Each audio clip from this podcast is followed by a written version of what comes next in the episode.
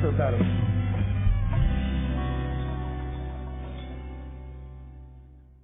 Abre a tua Bíblia em, em Provérbios 18.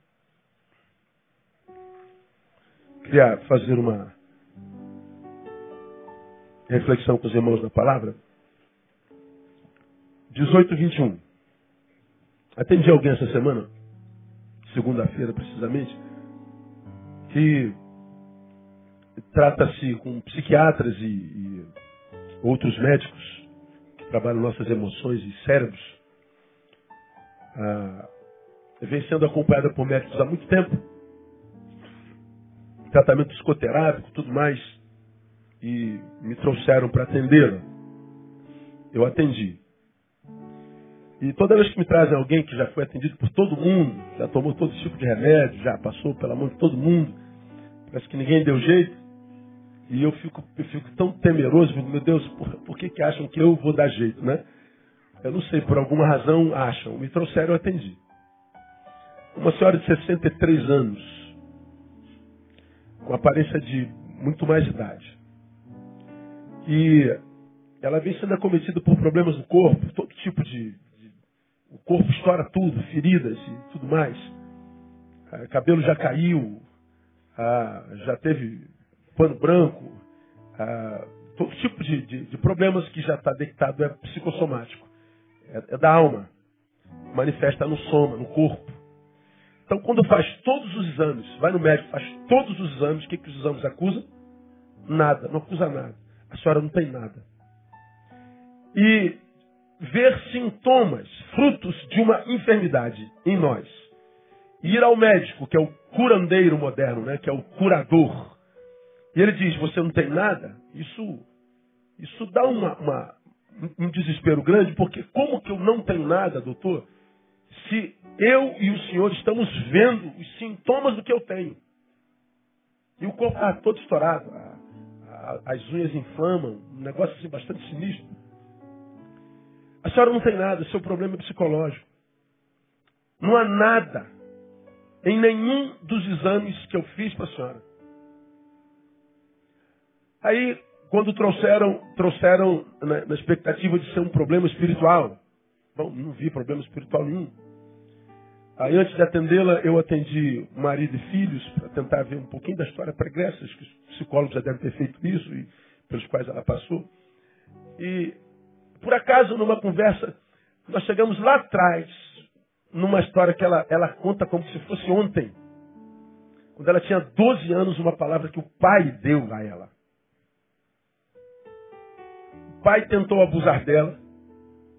E ela, aos 12 anos, agrediu o pai e feriu o pai com uma pedra. E o pai carrega o, o, a cicatriz dessa ferida. E ela apanhou muito por causa disso e, e a mãe também, digamos, a, a, puniu porque ela agrediu ao pai, mas ninguém soube por que, que ela agrediu o pai. Ela disse, meu pai tentou me violentar. Ela não sabia discernir violência é, sexual, tentativa de estupro há 50 anos atrás ah, uma criança hoje talvez ainda não seja capaz de fazer isso, dependendo da criação dela. Ela não sabia do que se tratava, mas a reação que ela teve foi de pegar uma pedra, era no quintal, na roça, e ela jogou na cara do pai e cortou o pai. Ela conta isso com uma, com uma vivacidade tão grande que ela que, que a gente é, é, como é, eu atrás da mesa, ela do outro lado, ela falava com uma com uma com um ímpeto tão grande que era como se as emoções dela chegassem a mim do outro lado da igreja, da, da igreja não, da mesa. E olha que a minha mesa tem dois metros por um e meio, uma mesa gigante. E, e eu sentia o peso daquelas emoções vívidas 51 anos depois. 51 anos depois, ela vive um momento acontecido lá atrás como se esse momento tivesse acontecido hoje de manhã. Eu falei, a senhora já contou essa história para os profissionais é, pelos quais a senhora passou? Ela falou, nunca contei. Mas por que a senhora nunca contou? Porque eu nunca tive coragem. E por que está contando para mim? Não sei. Na minha concepção, ali está a razão de todos os sintomas que a acometem até hoje, mesmo depois de 51 anos de, de vida. E o que mais agrediu? Não foi a tentativa de estupro. Foi uma palavra que o pai liberou sobre ela porque o pai, porque ela agrediu. Não tem como compartilhar o que o pai disse para ela aqui. Ele, ele rogou uma praga, uma maldição para aquela menina. Tão covardemente. Ele despejando sobre ela o seu ódio. E filha única. Não nasceram outros filhos depois dela. E desde os 12 anos, ela, ela, ela, o, o pai dela, aspas, morreu afetivamente. Eles não tiveram relações afetivas. Depois que ela ganhou maioridade, nunca mais falou com o pai. É, nunca, ou seja, ela foi órfã de pai vivo a vida inteira. A vida inteira. O pai dela é vivo até hoje. Então, a, o poder de uma palavra, o poder de uma, de uma língua, é impressionante como, como as nossas palavras carregam poder. Aí tem esse texto aqui em cima de mim, que eu queria que você lesse comigo. Vamos ler juntos esse, esse é, capítulo 18, verso 21. Vamos ler juntos? A morte e a vida. Leia. Mais uma vez, vamos juntos? A morte comerá do seu fruto. Então veja, essa palavra, acho que eu li com ela essa palavra, e retrata muito bem essa história que não é única. Certamente aqui hoje tem gente que morreu em algum momento da sua história. De lá para cá você não vive, você existe. Você empurra a vida com a barriga porque você morreu lá atrás. Quiçá por causa de uma palavra. Quantas pessoas a gente encontra no caminho mortas e que não sabem a data da sua morte. E se você é, averiguar a história, fizer um, um, um acompanhamento honesto, correto, calmo, você vai ver que grande parte das pessoas que não conseguem transformar a existência em vida tem a ver com palavra, tem a ver com o que ouviram lá atrás, ou tem a ver também com o que ouviram no silêncio daqueles que diziam, deveriam dizer te amo, mas não disseram. De modo que eu posso comunicar verbalizando e posso comunicar, talvez ainda mais poderosamente, me silenciando. O silêncio também é uma mensagem. E é impressionante, essa palavra, ela, ela, ela é, é muito tremenda. Está dizendo, Neil, há na tua boca um órgão capaz de matar alguém. E é lógico que essa morte que a minha língua pode produzir não é uma morte biológica. Como que eu posso matar alguém com a língua biologicamente? Não, não existe a hipótese. Então, esse texto está falando de outra morte. Como que eu posso devolver a vida a alguém através da minha língua? Eu não posso ressuscitar um morto biológico, ele está falando de outra morte. Então ele está falando de uma morte existencial, de uma morte é, afetiva, que está de uma, de uma morte espiritual. Está dizendo que há em, em nós esse poder. E dependendo do uso que a gente faz da língua, a gente pode comer do fruto dela, seja um fruto venenoso ou um fruto saboroso. O fato é que a nossa língua não é um órgão com o qual a gente possa relaxar e dar as costas para ele. Eles podem mudar o curso da história de alguém. Eu sei que aquela mulher vai ser curada. Eu sei que a, a, na segunda-feira começou o processo de cura dela. A gente vai cuidar dela e a gente vai ter boas notícias a respeito dessa mulher. Aí, já que a língua tem o poder de matar e devolver a vida, deixa eu levá-la agora, guarda esse versículo aí, a Tiago capítulo 3. Abre a tua Bíblia, Tiago capítulo 3. Vamos ver o que o apóstolo diz sobre a língua. Crentes antigos já devem saber, mas nós temos tantos crentes novos que é bom que saibam também ah, sobre o que a Bíblia fala, através de Tiago, apóstolo, o que que fala sobre a língua, sobre esse órgãozinho que habita a nossa boca e que parece ter vida própria.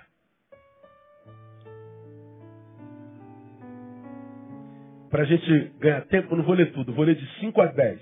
Quando você chegar em casa, leia de um, é, leia o capítulo primeiro todinho, mas eu vou ler de 5 a 10. Você pode, você pode acompanhar. Diz assim, ó. Assim também a língua é um pequeno membro e se gaba de grandes coisas. Vede quão grande bosque um tão pequeno fogo incendeia. A língua também é um fogo.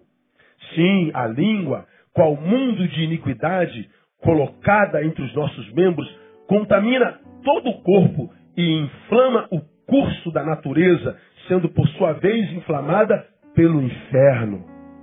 Pois toda espécie, tanto de feras como de aves, tanto de répteis, de animais do mar, se doma e tem sido domada pelo gênero humano.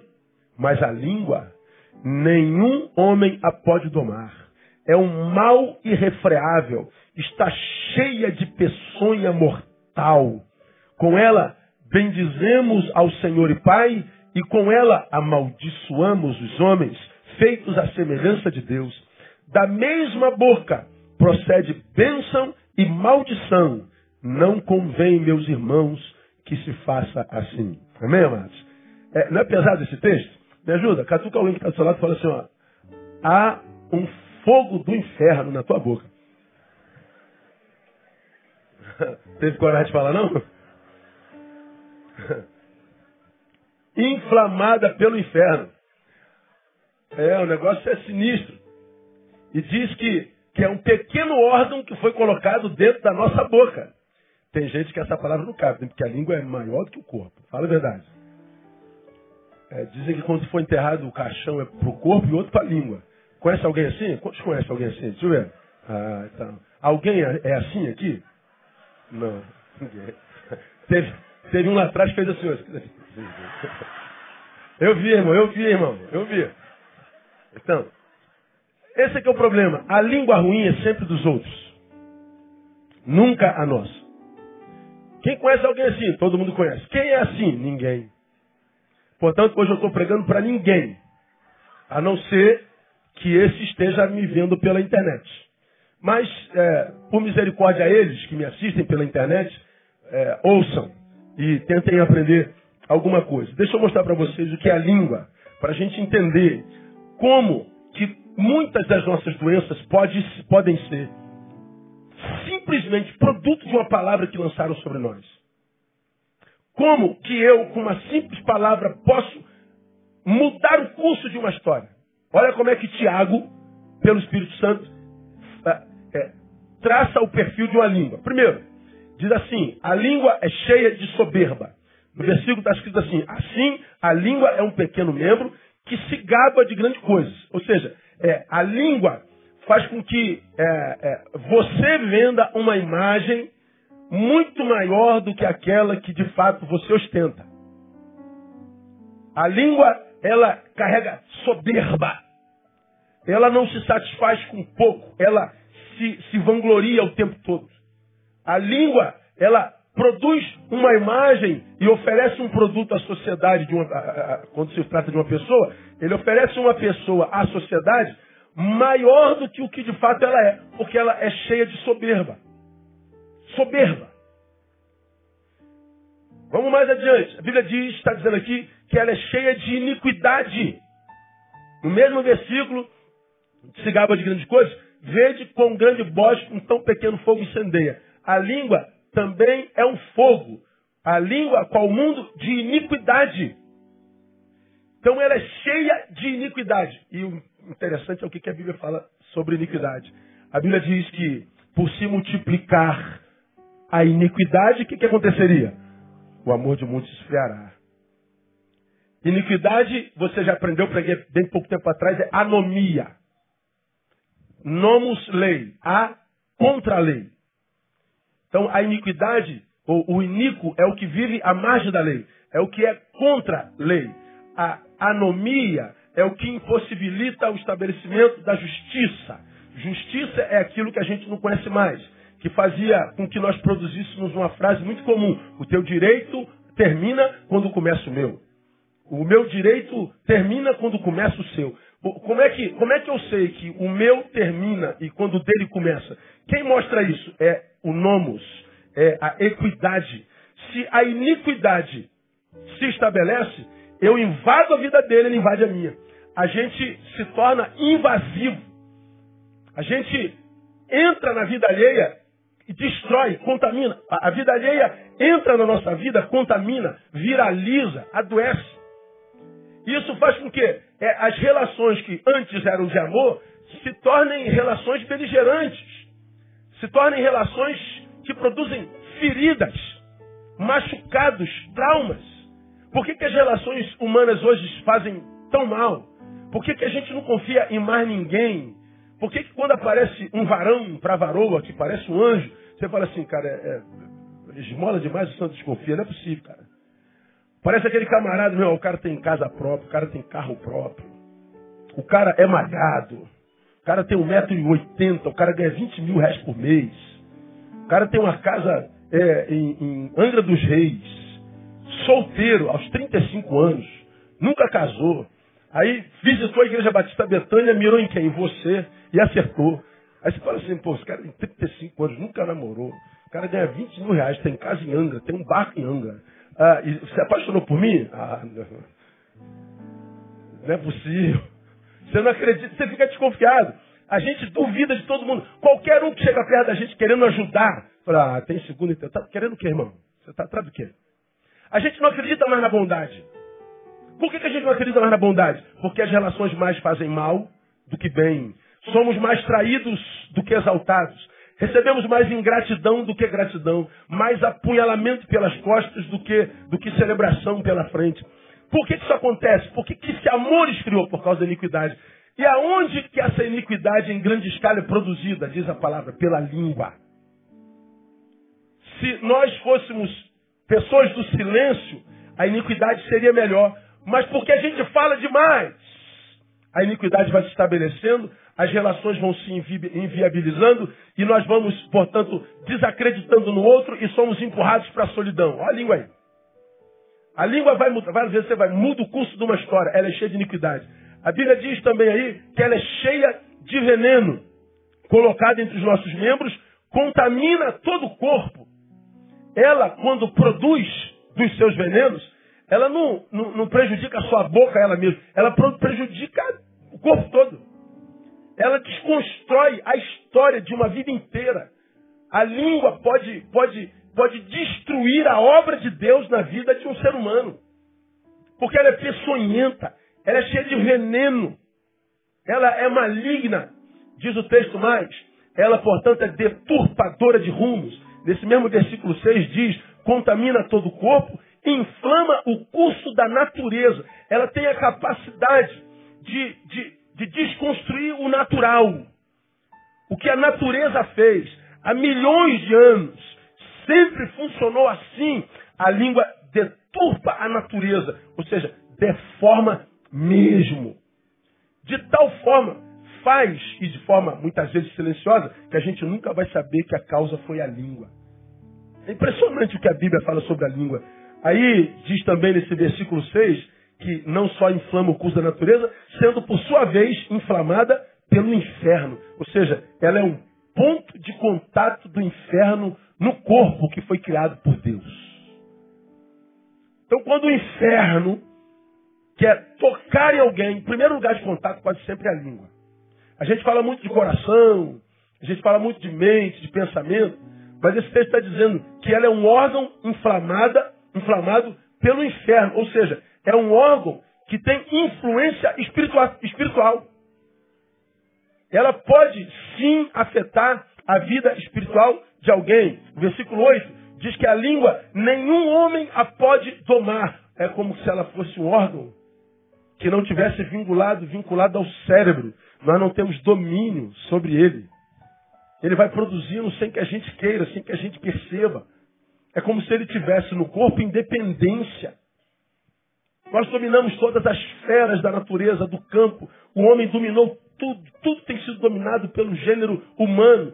Feras, aves, répteis, todo tipo de bicho. Mas a língua, o homem não consegue domar. A gente não consegue botar cabresto nessa bendita dessa língua. A gente não consegue mantê-la presa dentro da nossa boca. Ela é terrível. a Bíblia diz que ela é peçonhenta. A Bíblia diz que ela é cheia de hipocrisia no versículo 9. Com ela bendizemos ao Senhor e Pai, Estamos num cultão desse aqui. Oh, ele me amou. Aí chora, o cara chora. Oh, ele me ama. Olha que língua maravilhosa. Quando acaba o culto, ele está ali no cantinho falando mal da irmã. Acaba o culto, vai para o estacionamento, tem um carro atravessado atrás dele e começa a xingar palavrão. Há dois minutos atrás, oh, ele me amou. Oh, ele me ama. Me ama. É. Pô, o cara tá, tu viu? Tu tá do lado dele, o cara tá chorando, molhou a camisa dele, olha quanta santidade, como ele tá emocionado com o amor de Jesus. Aí chega ali, irmão, xinga o irmão da, da, da, do estacionamento. Falei, meu Deus, que raio de língua é esse? É essa língua aqui. Com ela a gente exalta o Senhor e a gente amaldiçoa os irmãos. Ela, portanto, é um campo neutro no nosso corpo. Portanto, ela é terra de todos os espíritos. A língua é como uma embaixada no nosso corpo. Você sabe como é que funciona a embaixada num país, né? Tu vai ali no centro da cidade, está lá a embaixada dos Estados Unidos, aquele prédio lá em cima. Se um americano comete um crime aqui dentro do nosso país e ele consegue asilo dentro da embaixada dos Estados Unidos, que está dentro do Rio de Janeiro, o prédio está dentro do Rio de Janeiro, no centro da cidade. Quando o sujeito pisou na embaixada americana, o governo brasileiro tem poder para tirar de lá? Não. Porque aonde está o prédio da embaixada, ali é a América do Norte. Ninguém pode entrar naquele lugar. Se o Temer, que é o nosso presidente atual, chegar amanhã na embaixada dos Estados Unidos, abre que eu quero entrar, se o cara da porta falar aqui, o senhor não entra. Ninguém consegue botar o presidente do Brasil para dentro daquela embaixada. Porque aonde está a embaixada de um país, independente do lugar do mundo aonde ele está, aquele lugar é terra daquele país. A embaixada é um lugar independente na nação onde ela está. Bom, a língua é como uma embaixada. Ela está no nosso corpo, mas ela é independente. A gente não domina como domina a mão. Pega a garrafa, a mão, a mão pega. Bebe a água, a boca. Boca bebe, levanta pé direito, levanta, levanta a esquerda, levantou. Língua, cala-te. E ela para palhaçada, eu quero falar, eu vou falar. E fala mesmo, cara. E vai produzindo toda sorte de desgraça na vida de todo mundo. Quando eu vi aquela mulher, 51 anos, presa aos 12. 51 anos jogado no lixo. De lá para cá o que sobrou foi enfermidade, foi dor, foi morte. E aonde que aquela, aquela vida se tornou escrava? Através de uma palavra, de uma frase. Maledicência, maledicência e maledicência. Ah, como, amados, a gente pode se proteger do poder da língua do outro em nós? Ah, ontem nós estávamos aqui no, no, fórum, depois do fórum chegou uma menina, falou assim, pastor, eu, eu, eu preciso aprender a lidar com as críticas. Ela fez uma postagem de um trabalho dela, aí começou o, os comentários, as críticas. E todo mundo metendo pau, outro elogiando, o outro criticando, outro não. E ela falava, pastor, quando critica eu respondo mesmo. Aí eu falei, mas por que você responde? Eu não consigo ficar calada. Olha a língua aí. Porque o que eles falam é uma injustiça, pastor. Sim, eu sei que é. Se é injustiça é inverdade, por que, que te atinge tanto? Por que, que a crítica te faz tanto mal? Por que, que o que dizem a teu respeito te adoece tanto? Por que, que quando falam mal de você, você leva essa pessoa que falou mal de você para a cama? Por que, que você dorme com ela ou não dorme com ela na sua cama? Por que quando você acorda ela continua lá? Se o ela falou já tem uma semana. Por que, que a língua do outro exerce tanto poder em mim, em ti, em nós? Por que, que nós damos tanto valor ao que o outro diz a nosso respeito? Por que, que a maledicência tem esse poder na maioria dos seres humanos que a gente conhece? Por quê? Que poder é esse? Que a gente dá à língua alheia. Que poder é esse? É como, é, vamos imaginar. A... Vem cá, Rodrigo. Está numa batalha aí com o filho hoje, hein? Estou só de olho. Vamos imaginar que o Rodrigo está aqui e aí. É, vem cá, Felipe. Aí eu estou aqui conversando com o Felipe e tal, bebê, barabapá. Aí, eu, oh, tudo bem, Felipe, como você tá, tal. Aí ele falou, pô, pastor, sou lá com o senhor. Eu falei, tô falando que esse mala aqui do Rodrigo, esse negão é chato pra caramba. Cara chato. Ô, não, por quê? Tá, irmão, só um minutinho aqui, eu contigo. Você é uma mala, cara, que eu tô aí, por acaso, ele me ouviu dizer, cara, é um mala. Ó, a mala entrou. A mala entrou. E, eu, e mala é quase um elogio, né, irmão? Que geralmente a gente não fala mala do outro, a gente fala coisa pior. Isso é um palavrão gospel, mala. O Rodrigo ouviu o pastor chamá-lo de mala. Aí ele fica triste. Quando eu volto, o Rodrigo já não está falando mais com a mesma forma. Feliz por estar com o pastor, por estar perto do pastor aí, o meu pastor amado, PPP. Aí o Rodrigo já fechou a cara. Ele é ator, ele já sabe fazer isso certinho. Né? Aí eu, eu, percebi que mudou o comportamento dele. Ele, legal, passou. O dia foi embora. Ele chega em casa depois do curo. Pô, pô, amor, viu o pastor Neil me chamando de mala. Ó, o culto já acabou. Eu já estou em casa. Rodrigo já está em casa com a mulher dele. Você já estou em casa, todo mundo jantando, já está dormindo. E o Rodrigo está lá conversando com a Maera sobre a mala que ele é. Foi o pastor Neil que me chamou de mala. Aí, não, o pastor Neil já está cansado, a pastora Zé está viajando, ele está meio down. Então, é, deve ser isso, o seu pá. Aí, aí o Rodrigo rola para lá na cama, rola pra... A Maera tá roncando já, o moleque já tá babando do outro lado. Mas o Rodrigo tá rolando para lá, o Rodrigo rola para cá, e a mala tá dentro dele, e ele dentro da mala.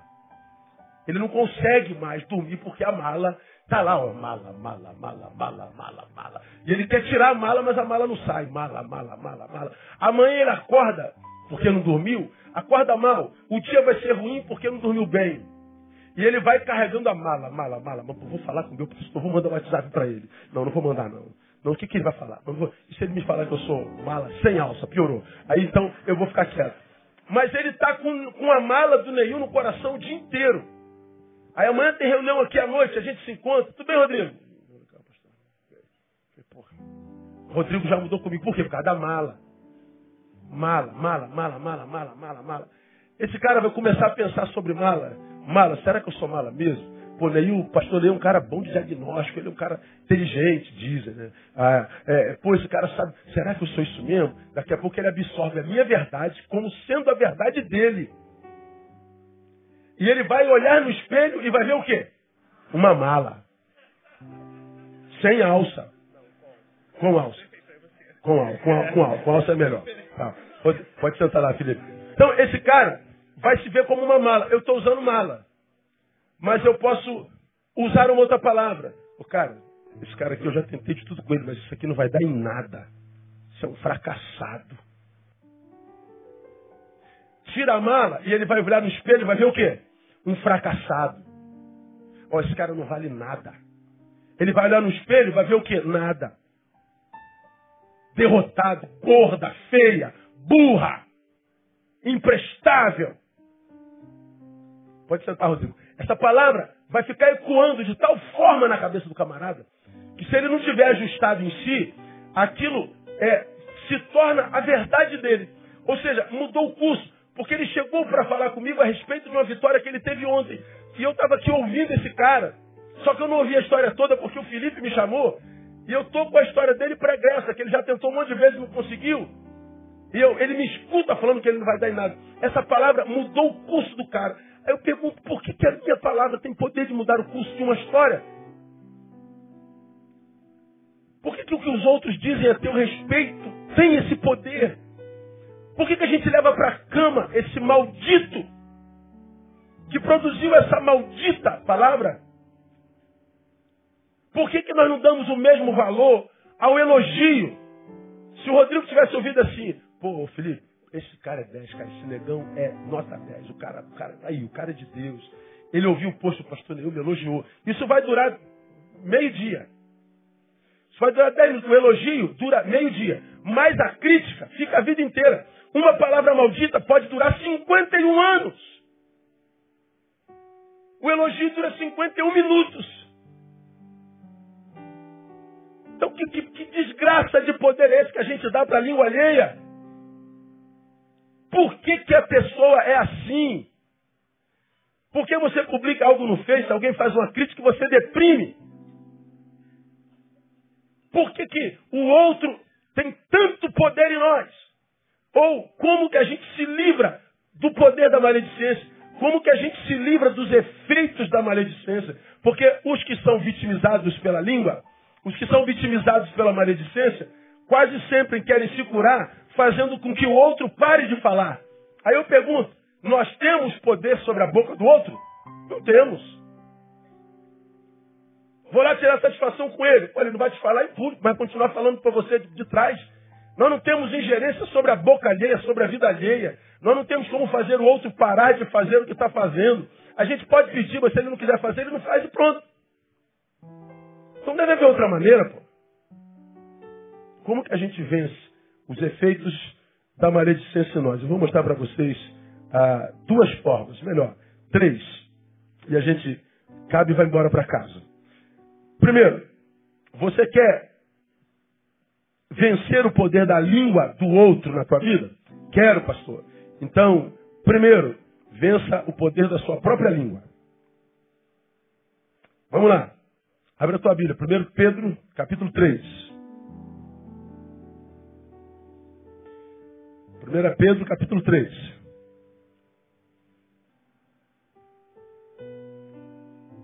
Verso 10.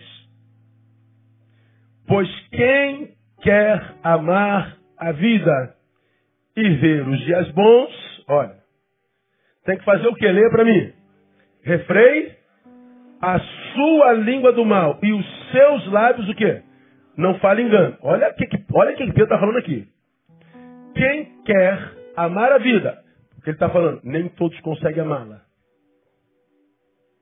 Tem gente que está vivo, se está vivo porque é, é para ele é uma obrigação estar, que se ele pudesse ele já teria se matado. Não se mata porque não tem coragem. Você me ouve falar sobre suicídio há 200 anos nesse lugar. Hoje no seu país acontece 35 suicídios por dia. Só que para cada suicídio no seu país ou no mundo, 20 outros foram tentados. Então, para cada suicídio, 20 outros foram. São 20 tentativas para cada êxito. Então, o índice de gente que não consegue amar a vida é sobrenatural. É maior do que a gente possa imaginar. Há bem pouco tempo atrás, é, vimos, acompanhamos uma família de uma menina de 21 anos que faz medicina. Uma menina brilhante. Que passa mal e a mãe leva para o hospital e no hospital os médicos não conseguem descobrir o que ela tem. Os médicos falaram, cara, não aparece nada no, no, no diagnóstico da menina. Mas a menina estava inconsciente. Até que descobriram que ela tinha tomado um remédio da mãe, que ela, a mãe toma um remédio desincontrolado, ela esvaziou o remédio da mãe e tomou toda, todo potinho de remédio para se matar. Eu não sei como é que não acharam isso lá no, no, no sangue dela. A menina de 21 anos, acadêmica de medicina, uma família de classe média, que tem casa própria, que tem carro, que viaja, que vai, que volta, que tem a vida, que a maioria de nós diria é a vida dos sonhos. Pois é, os sonhos, para nós, é a realidade deles. A realidade deles, que seria sonho para nós, foi uma realidade que não conseguiu fazer com que aquela menina se apaixonasse pela vida. A razão eu não sei, mas paixão pela vida não nasce com o ser vivo, se adquire no caminho. E Pedro deixa isso muito bem claro. Quem quer amar a vida, como quem diz, eu sei que nem todos amam a vida, mas você quer amar a vida? Quero. Então, não tente calar a boca do outro. Ele está dizendo, cala você a tua. Cara, essa palavra mexeu comigo pra caramba. Olha que eu falo pouco a dessa. Você só me vem falando púlpito. Me tira do púlpito, eu sou um mudo. Então ele está dizendo, como é que eu venço o poder da língua do outro? Tentando torcer a língua dele? Não, é, é me calando. Aí essa menina que estava aqui ontem, falando assim, pastor, eu não consigo. Se a pessoa fez a crítica, eu, eu, eu, eu, rebato. Pois é, e depois que você rebate, o que, que acontece? Ah, ela rebate de novo. E você? Ah, eu rebato de novo. E o que, que acontece? Ela rebate de novo. Eu falei, alguém tem que parar de rebater, não tem? Não, mas eu não vou parar nunca. Então morra, minha filha. Morra de angústia. Carrega os críticos dentro de você, almoce com eles. Leve-os para a cama para atormentar o teu sono. Leve-o para a noite de, de, de, amor com teu marido e faça lá mena retroar. Sexo a três, né? você, o teu marido e mais o teu crítico. Porque vai contaminar o teu sexo, vai contaminar o teu, a tua comida. Vai viajar, tira férias e leva o teu crítico contigo. Vem cultuar o Senhor, levante a mão para cultuar, e o teu Cristo está tatuado em você, adorando você. Se você não calar a boca, você vai estar alimentando a boca dos que te produzem maldição. Eu não acalo a boca do outro, exercendo poder de força sobre a língua dele. Eu termino com o poder do outro, exercendo poder de controle e de domínio sobre a minha boca. Porque ele está dizendo, se você não consegue transformar a tua vida numa vida que, que, que seja amada, se você não consegue, diz aqui o texto, ver dias bons, ele está dizendo assim, ó, faça um check-out na tua língua. Porque o texto é claro, nós já falamos sobre isso há bem pouco tempo atrás, palavra do Senhor, que diz que não é o que entra pela boca que contamina o ônibus, mas é o que? O que sai. É o que sai. Quando ele diz de mim algo injusto, o que ele disse não tem poder em si para me contaminar. Pode mexer com o meu ego, pode mexer com a minha imagem, tocar naquele Neil que eu sou na cabeça dele, que não tem nada a ver com o que eu sou na vida real. Portanto, ele não está batendo em mim, ele está batendo no Neil que ele construiu. Não tem nada a ver com isso. O problema é dele. Aí você rebate para defender o Neil que ele construiu, que não existe. Então é seria o Neil verdadeiro discutindo com o seu crítico sobre o Neil terceiro, um Neil que não existe. Vocês estão se desgastando à toa. Agora, se ele diz assim, você, Neil, é um gordo. Oh, desculpa, filho. Não sou não. Então por que isso me afetaria? Não há verdade nisso. E se eu fosse? O que, que ele tem a ver com isso? Estou resolvido. Agora, por que, que a gente tem que rebater sempre, toda vez que o maledicente diz algo a nosso respeito? Porque ele mexeu no nosso ego, irmão. Quase todas as respostas às críticas são respostas desenvolvidas pelo ego. Ele conseguiu atingir o teu ego. O teu ego produz uma resposta que não é a resposta produzida por um coração cheio de amor, por um coração santo, por um coração equilibrado é um coração tomado por egolatria, pela adoração da própria imagem. Ele não bateu no que você é, porque aquilo que ele está batendo não existe, é uma criação dele. E você está lutando contra a tua imagem. Você faz o quê? Você acaba se contaminando cada vez mais. Então como é que eu anulo o poder do outro em mim? É controlando a minha própria língua. O cara falou de você, pô, cara, você responder isso, merece a resposta? Algumas não merecem respostas. Aí você diz assim, eu não vou responder. Aí tu vai embora. Mas daqui a você está assim, pô, cara, não é possível. Eu não vou, vou dar mole para aquele cara, não. Vou dar mole, não. Não, não tem sangue de barata, não. Aí começa uma autodefesa. Não, não, não, não, não levo desaforo para casa, não. Aí que entra o tal do negue-se a si mesmo, né? O, o que diz assim, cara, você está com a vontade enorme de prevalecer contra ele nessa batalha de egos. Mas negue-se a si mesmo. Fica com, com dano. Cale-se. Mostre para ele que não te atingiu. Ele vai falar de novo, não responda. Daqui a pouco ele cansa de falar. Ele nem sabe se chegou até você. Ele mira o alvo, ele, ele, ele, ele acha um novo alvo. Então, como é que eu, eu acabo com o poder da língua do outro em mim, controlando a minha própria língua? Agora eu pergunto, é fácil isso? Não. Agora é impossível? Não é. Pergunta ao irmão que está do seu lado, qual o tamanho do teu ego? Esse aqui é o problema. Qual o tamanho do teu ego? Porque é o ego que vai fazer com que você responda e com que espírito você venha responder. Então, quando o, o maledicente, que exerce poder sobre sua vida, ah, percebeu que ele tocou em você, ah, é no que ele se, se, se realiza. Quem se realiza no outro não tem nada em si para se realizar. E nós vivemos num mundo de gente vazia. Gente que morre de inveja de você. O cara tem inveja do teu cabelo, cara. O cara tem inveja do peso que você tem. O cara tem inveja do teu casamento. O cara tem inveja da tua unha, que é linda. O cara tem inveja da tua perna. O cara tem inveja do teu namorado, meu. Pô. O cara tem inveja porque você está cercado de amigos. O cara tem inveja da tua intimidade com Deus. Aí você vê pessoas te perseguindo no trabalho. Cara, você nunca trocou uma, uma palavra com aquele sujeito. Mas aquele cara fica te perseguindo, cara, aquele vizinho fica te atormentando. E você diz, meu Deus, o que, que eu te fiz? Você não fez, você é. Você existe. E qual o problema? Por que, que a minha existência te faz tão mal? Porque você revela o quanto eu sou pequeno. Você revela o quanto eu sou infeliz. Toda vez que eu olho para você, eu vejo o quanto eu sou inferior. Eu quero tirar você da minha frente para que eu não me veja pequeno no espelho que você é para mim. Só que ele nunca vai admitir isso. Ele nunca vai admitir que ele morre de vontade de ser você. Ele sabe que não pode ser você, então ele quer acabar com o que você inveja. Inveja. Se você está dando moral para invejoso, cala a boca. Se a língua dele produz veneno, seja ele que morra pelo veneno que sai da boca. Não você. Então como é que a gente vence o poder da maledicência? Vencendo primeiro a nossa própria língua. Como é que a gente faz isso, pastor? Admitindo que a nossa língua também tem sido má. Veja 39 de Salmos. Vamos lá.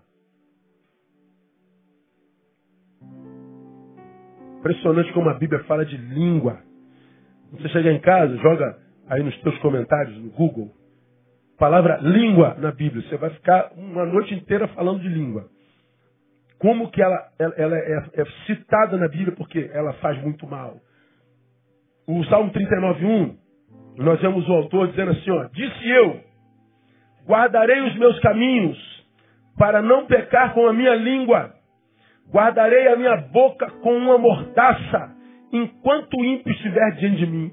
Olha o salmista em crise consigo mesmo. Esse salmista em crise consigo mesmo, digo eu, está dizendo para si mesmo, ele está dizendo, eu sei que a minha língua é capaz de produzir dano. Eu sei que a minha língua é, é, é, é ferina. A minha língua faz mal. Ele admitiu a língua doente que tinha. Então o que, que ele fez? Eu boto uma mordaça. Eu luto contra ela, eu me policio. Eu boto um guarda na minha boca. Porque eu admito, minha língua é má. Agora, somos aqui, ó, 1.500 pessoas, tem uma gente na toca, tem uma gente no templo antigo. Aí eu perguntei, quantos conhecem pessoas que têm língua grande? Todo mundo. Aí eu perguntei, quantos aqui tem? Ninguém. Tu acha que ninguém aqui dentro é linguarudo? Se eu perguntar assim, ó, você conhece alguém aqui dentro que tem língua grande? Alguém conhece? Ó, sério. Viu? Então tem. Agora, a gente admite? Não, cara, como que tem gente fofoqueira? Antigamente a fofoca era um privilégio das mulheres. Hoje, quem é mais fofoqueiro, homem ou mulher? Cara, o homem fofoqueiro é um negócio feio demais.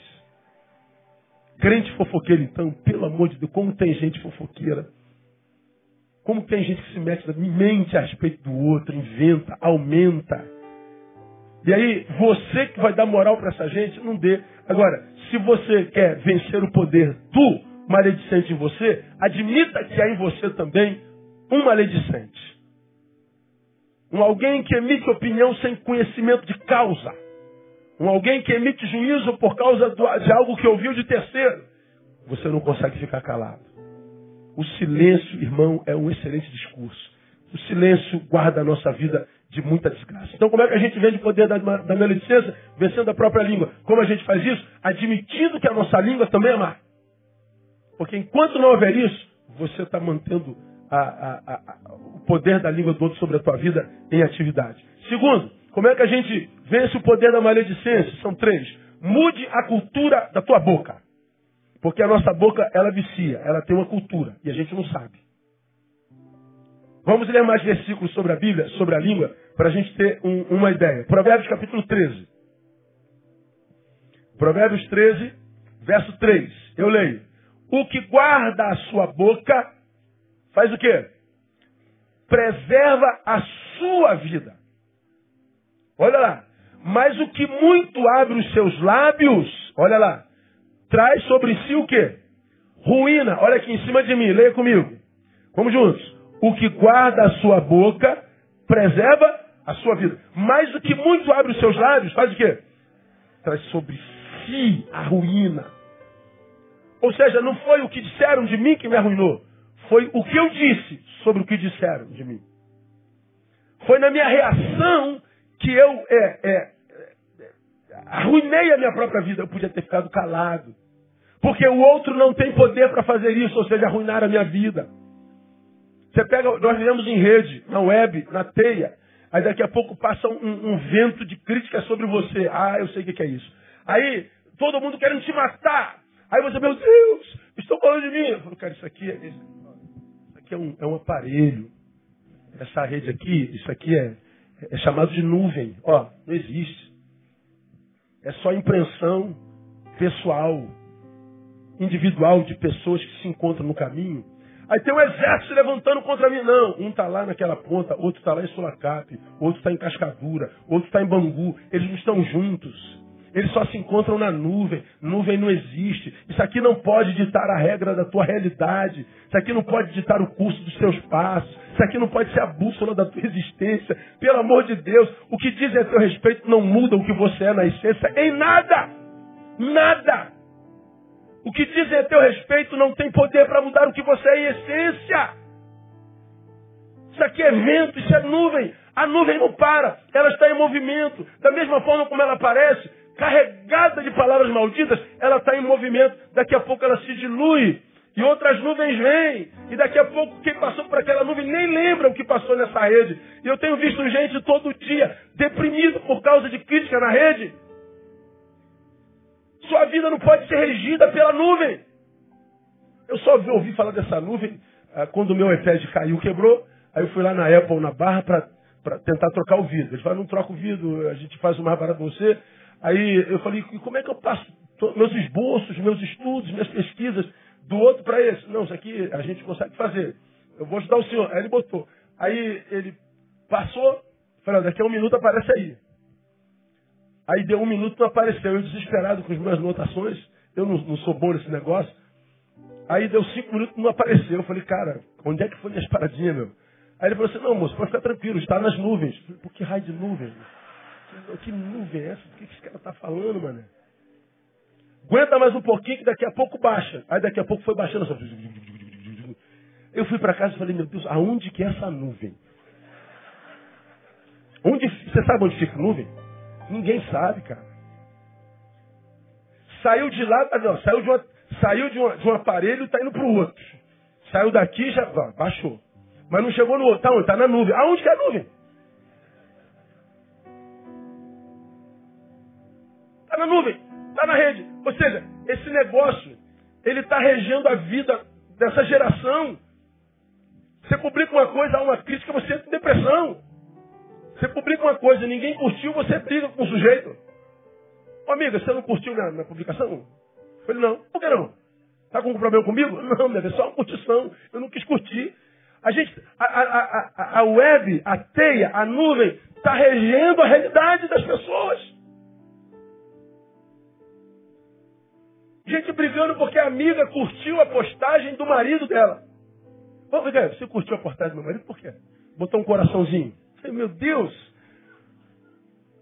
se, se traz a mim, engana lata. Não traga para mim, engana lata. Não adianta. Pastor, botaram um coração. A irmã botou um coraçãozinho na, na publicação do meu marido. Vai te catar, irmã. Manda teu marido sair da rede. Aí, essas brigas por causa de rede. Ah, como que nós estamos nos submetendo a isso? O texto está dizendo assim, olha, guarda a sua boca e preserva a sua vida. Mas o que muito abre os seus lábios sobre si traz ruína. Então ele está dizendo, meu Deus, eu estou arruinando a mim mesmo. Eu estou trazendo ruína sobre a minha vida, porque eu estou reagindo a tudo que é publicado na rede, para tudo que é publicado na, na boca, na, na, na, nuvem, na web. Você está produzindo palavras, com o dedo, mas está produzindo palavra. Somos de uma época que não tinha rede, e a Bíblia dizia: a boca fala do que o coração está. Hoje, o dedo tecla do que o coração está cheio. É a mesma coisa. O dedo produz palavra, a boca produz palavra. Essa palavra produzida pelo dedo ou pela boca arruína a nossa vida. Então o que eu tenho que fazer para acabar com o poder dele em mim? Meu irmão, mudar a cultura da minha boca. Isso é simples. Olha o outro versículo. Provérbios 21, 23. O que guarda a sua boca e a sua língua, leia comigo, guarda das angústias a sua alma. Está dizendo, a minha língua produz coisas que vão no mais profundo do meu ser, na minha alma, estão lá. Ou seja, há nuvem em mim também. Há lugar de, de, de, de se arquivar essas, nu, essas palavras malditas. A irmã está presa há 51 anos a uma frase maldita dita por um pai que tatuou a sua alma. Coitada daquela irmã. Coitada. A, a minha boca inflamada pelo inferno pode produzir angústias sobre a minha vida. Ah, eu tenho um grande brother que pega estrada com a gente aí na vida. E ele cuida muito bem da, da mãezinha dele. Uma idosa. Ele fala, meu brother, a minha mãe só produz palavra maldita, ninguém presta. Ela roga praga, ela roga maldição para vizinha, ela roga maldição para o gato, ela roga maldição para cachorro, ela roga maldição para a esposa, para os netos. É, ninguém presta, ninguém vai, todo mundo é vagabundo, ninguém dá, ninguém dá, cara, ninguém gosta. Ah, pergunto, ah, com quem que a velha mora hoje? Alguém sabe? Sozinha. Os outros filhos não vão lá. Os netos não vão. As noras não vão. Só esse brother cuida dela. Aí uma vez ele perguntou assim, pô, Leio, por que, que cara, o irmão, não vai lá? Eu falei, brother, só Deus sabe que palavras esse filho ouviu para gerar nele um ser que abre mão do convívio da própria mãe. Que palavras ele ouviu que você não sabe? Como ele tratou a palavra que ouviu, ao ponto dele abrir mão daquilo que a gente mais ama na vida, que é mãe. Quantos de nós chora a ausência da mãe que a gente não tem mais? Dia das mães é um sofrimento para quem não tem mãe. Ele tem mãe, diz eu não curto, eu não visito, eu não quero saber. Quanta gente? Aí a gente acusa o filho, a gente acusa a nora, o neto, sim, eles poderiam se quebrantar e perdoar. Mas só a gente sabe que tipo de palavra, o que essa palavra gerou na nossa alma. O texto está dizendo, pode produzir angústia na alma, ou seja, no mais profundo do meu ser, de modo que me aprisiona naquela palavra. Eu sou prisioneiro de uma palavra, eu sou prisioneiro de uma frase, e não há poder na terra para me tirar as cadeias dessa frase que me foram ditas há tanto tempo atrás. E é verdade, a história dessa irmã não nos diz mentira. Quanta gente que está acabando sozinho, quanta gente que não consegue manter, manutenir amizades gente que não consegue é, é, catalisar o amor de tanta gente boa que está no redor e diz que a culpa é em todo mundo que está ao redor. Não, talvez seja a, a, a produção da tua boca. Muda a produção da tua boca, muda a cultura da tua boca, que você vai ver que a ação dos outros sobre você muda também. A gente atrai da vida o que a gente oferece à vida. Você já me ouviu falar sobre isso aqui muitas vezes. E é triste você ver lá a velhinha, aí quando você vai na casa da velhinha, aquela velhinha frágil, cabecinha branca, a gente diz, coitadinha. Puxa, como é que alguém pode abandonar o velhinho desse jeito? É porque o velhinho não foi velhinho, frágil, bonitinho, tadinho, a vida inteira. Esse velhinho foi jovem. Esse velhinho foi um adulto de meia idade. E só Deus sabe o que produziu. Como é que você quer acabar, cara?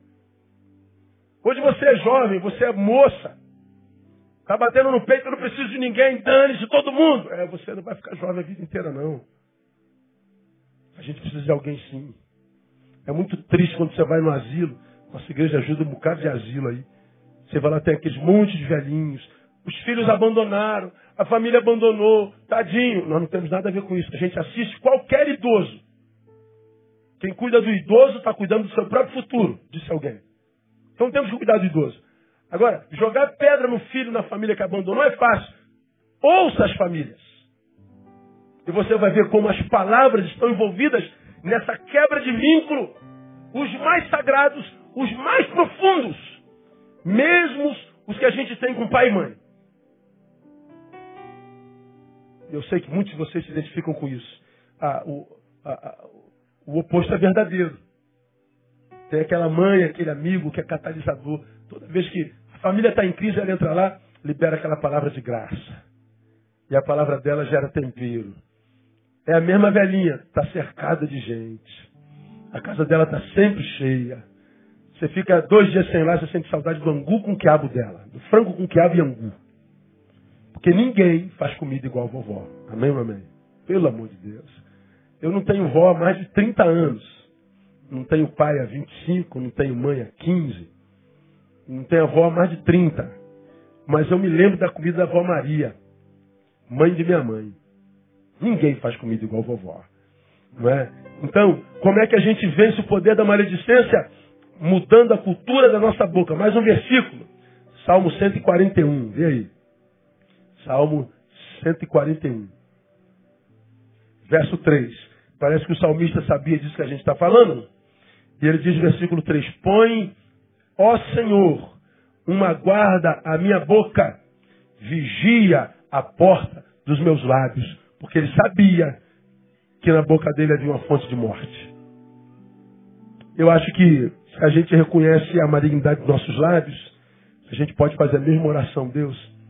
Se eu não consigo produzir palavras de bênção, não me permita produzir palavras de maldição. Me ajuda a desenvolver a cultura do silêncio. Me ajuda a quietar-me em ti. Me ajuda a absorver a afronta. Não me permita agir no ego. Não me permita agir é, fora de mim. Porque o que a gente consegue é angústia para a alma. É ruína para a vida. Veja como a língua pode fazer tanta coisa ruim na gente. A língua não existe só para beijar, não. Existe para matar também. Para a gente terminar, como é que a gente vence o poder da maledicência em nós? Como é que eu faço isso? Incline-se mais às palavras de Deus a teu respeito. Pois é. A palavra do outro sobre nós tem um poder diabólico. Por que, a palavra de Deus não tem um poder abençoado sobre nós? Por que, que o que Deus diz a teu respeito não conta tanto? Aí nós vemos Jesus falando em 4,4 de Mateus, o seguinte, você conhece, nem só de pão vive o homem. Conclua, mas de toda palavra que sai da onde? Da boca de Deus. Então, o texto está dizendo, a gente não quer só bebida, a gente não quer só comida. A gente quer a palavra de Deus. O que, que a palavra de Deus diz a meu respeito? O que, que a palavra de Deus significa para mim, para você que é cristão?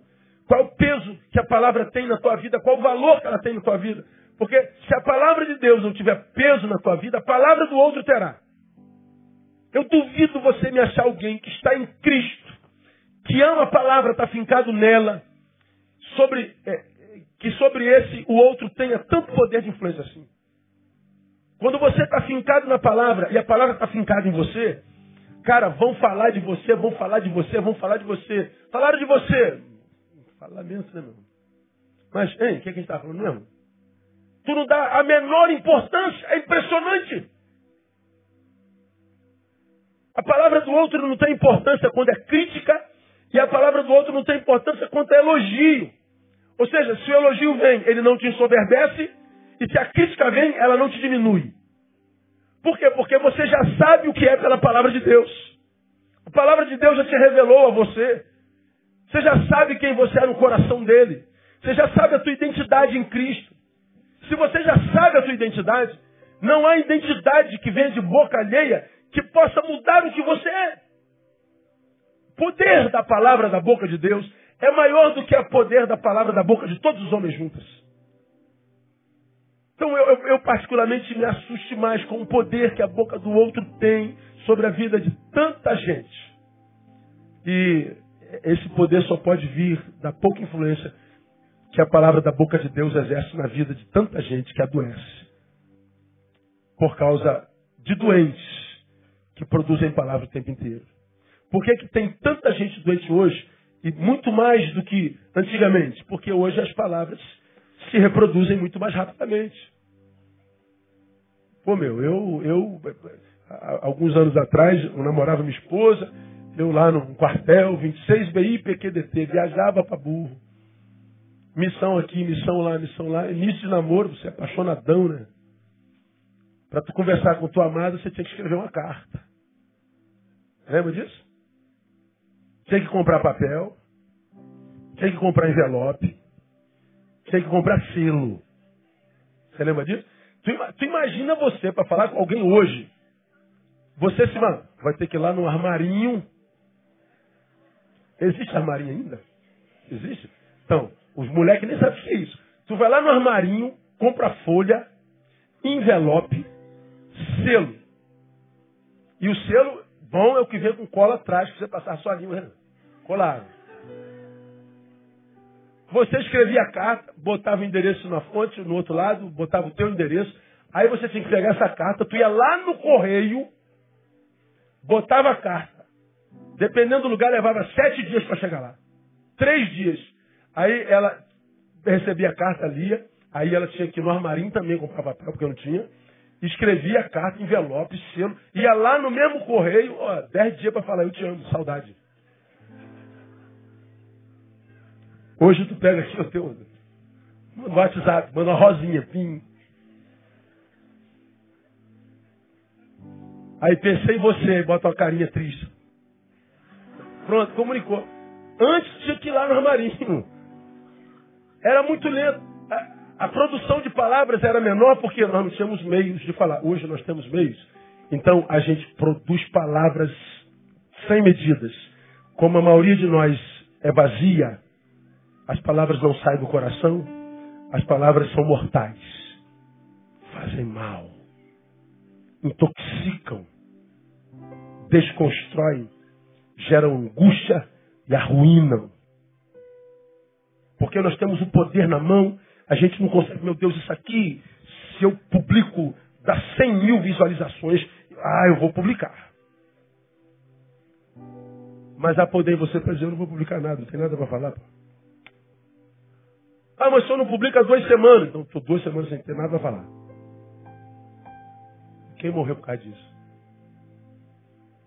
Mas nós a gente tem que estar publicando, publicando, publicando, publicando, publicando, publicando, publicando, publicando, publicando, publicando, publicando. Quem muito fala, acaba falando bobagem.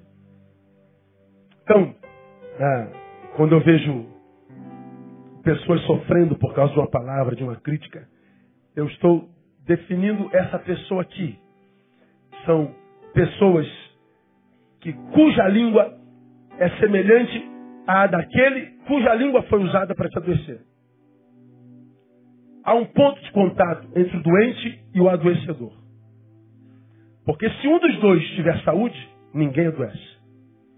Porque se o que adoeceu tem saúde, ele não adoeceria, ele não liberaria a palavra de morte. E se o que recebeu a palavra de morte fosse saudável, também não adoeceria, porque a palavra do doente não encontraria pouso nele.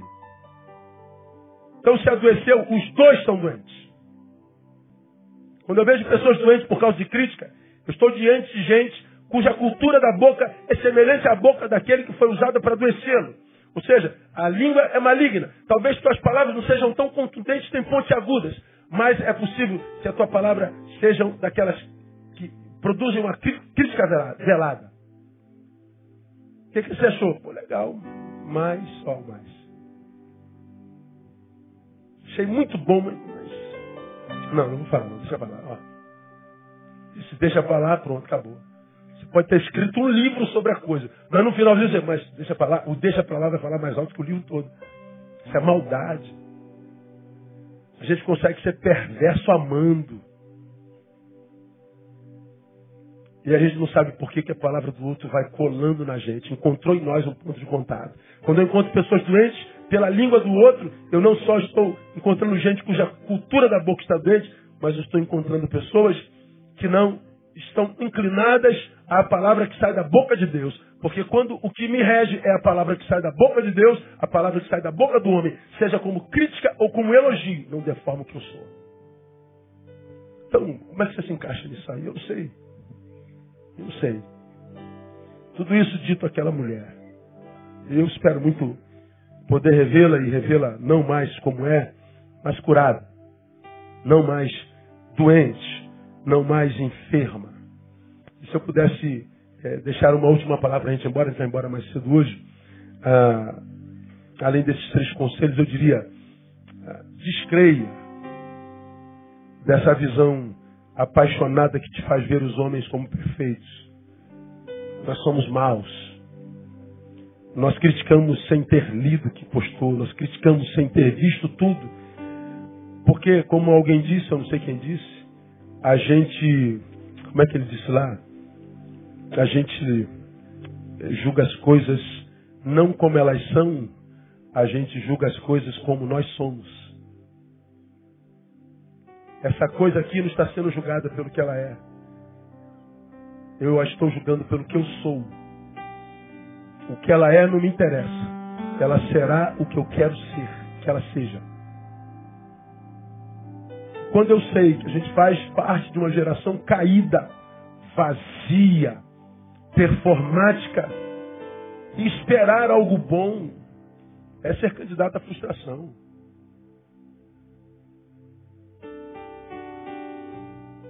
Então, tente se não completar com a palavra de Deus e até lide com os outros com esperança. Mas admita a hipótese de se frustrar na esperança, porque senão você vai ficar caindo o tempo todo. Quem diz, eu não espero nada. Também é ruim a beça, não é fácil não. Mas se você não espera nada, se não vem nada, pronto, bateu. Mas tu não espera nada, veio uma balinha. Eu fui dar uma, eu fui dar uma balinha. Como é que é o nome desse garotinho que estava perdido aqui, mãe? Como era o nome dele? Daniel, Daniel. Aí Daniel tá chorando, me perdi da minha mãe. Eu falei, pô, não, mãe tá aqui, vou achar ela daqui um pouquinho, toma uma bala aí. Aí ele falou, não, pastor, não quero, não tem dinheiro aqui para comprar lá. Olha que benção.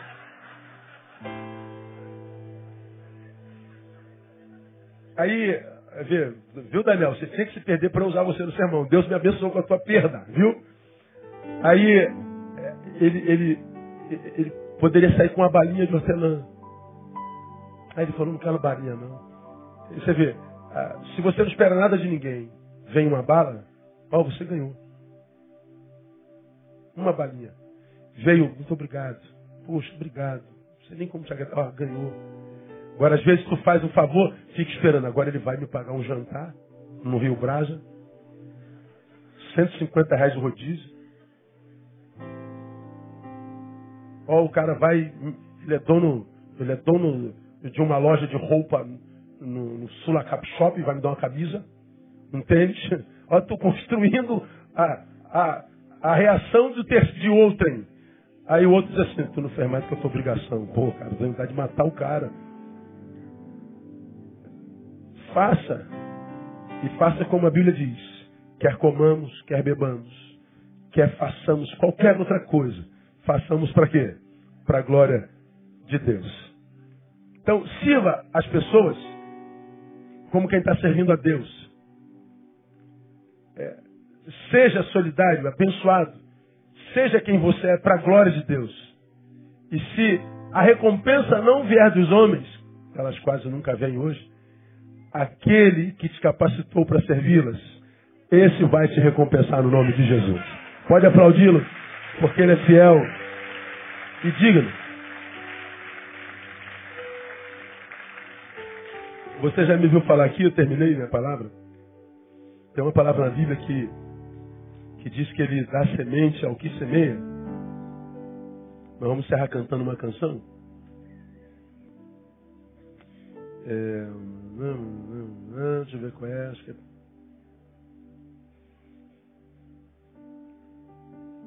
Você conhece esse texto? Ora, aquele que dá semente ao que semeia e pão para comer, também dará e multiplicará a vossa sementeira e aumentará os frutos da vossa justiça. Olha só. O que dá semente ao que semeia. Então, para quem é que Deus dá semente? Para aquele que ele sabe que vai semear. Se você não vai semear, não precisa de semente. Você não é semeador. Semente é para semeador. Eu me torno semeador antes da semente chegar. Eu sou por natureza. Como Deus me conhece, Ele sabe que pode dar semente que eu vou semear. Como Ele dá pão para comer seja, o pão é o que faz a manutenção da vida, a preserva. Diz que este que dá semente de pão dará e multiplicará a vossa sementeira e aumentará os frutos da vossa justiça. Então ele não dá só coisas materiais. Ele diz que ele aumentará o fruto da nossa justiça. Então ele está dizendo, o semeador é justo. Por que, que ele é justo? Porque ele trabalha em função de receber semente daquele que a dá. O semeador semeia em terra, e é claro, todo semeador semeia esperando colher fruto, fruto daquilo ou naquele em quem plantou. Paulo está dizendo assim, ó, é, no reino você semeia, mas a tua ambição, por causa da qualidade daqueles em quem você semeia, tomados pela iniquidade que esfria o amor, que produz injustiça, você que semeia por causa da qualidade daquele em quem você semeia, trabalhe não esperando o fruto deles, mas em permanecer alguém digno de continuar recebendo sementes. Eu semeio, quem sabe, na esperança de colher algum fruto, mas não movido por esse fruto, porque eu sei em quem eu estou semeando. Mas eu semeio só para continuar sendo alguém digno de receber semente. Então, não se trabalha por causa do fruto em quem semeou, mas em função daquele que nos dá semente. E é quem estabelece a justiça na nossa vida. Porque se você fizer esperando sempre que o outro reconheça, ah, você vai ficar pelo caminho e você vai parar de semear. Porque você vai dizer assim, o que, que adiantou eu fazer isso pelos outros? Se nenhum dos outros reconheceu, aí você para de fazer. Deformou-se. Deformou-se e parou de receber semente. Então, minha igreja, faça. Faça bem sem olhar a quem semeie a palavra de graça, seja um instrumento de bênção na mão do Senhor, mas faça, quem sabe sem esperar nada, só pela graça de continuar sendo alguém digno de receber semente. E se aquele que te deu a semente para semear achar em você justiça, para continuar recebendo semente dele, fique tranquilo, não vai faltar um fruto na tua mesa. Mesmo que esse fruto não venha da terra na qual você semeou. Porque quem dá o pão é o mesmo que dá semente, e não aquele em quem você semeou. Então, não faça do outro a tua motivação para continuar. Porque se ele parar, você para também.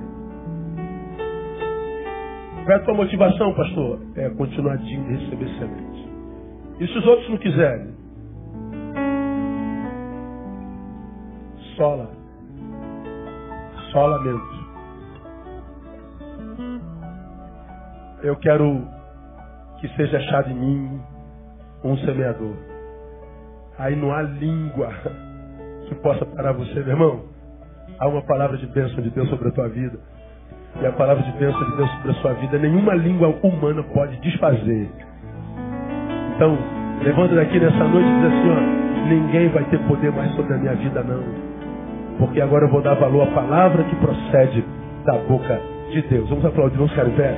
Vamos embora para casa.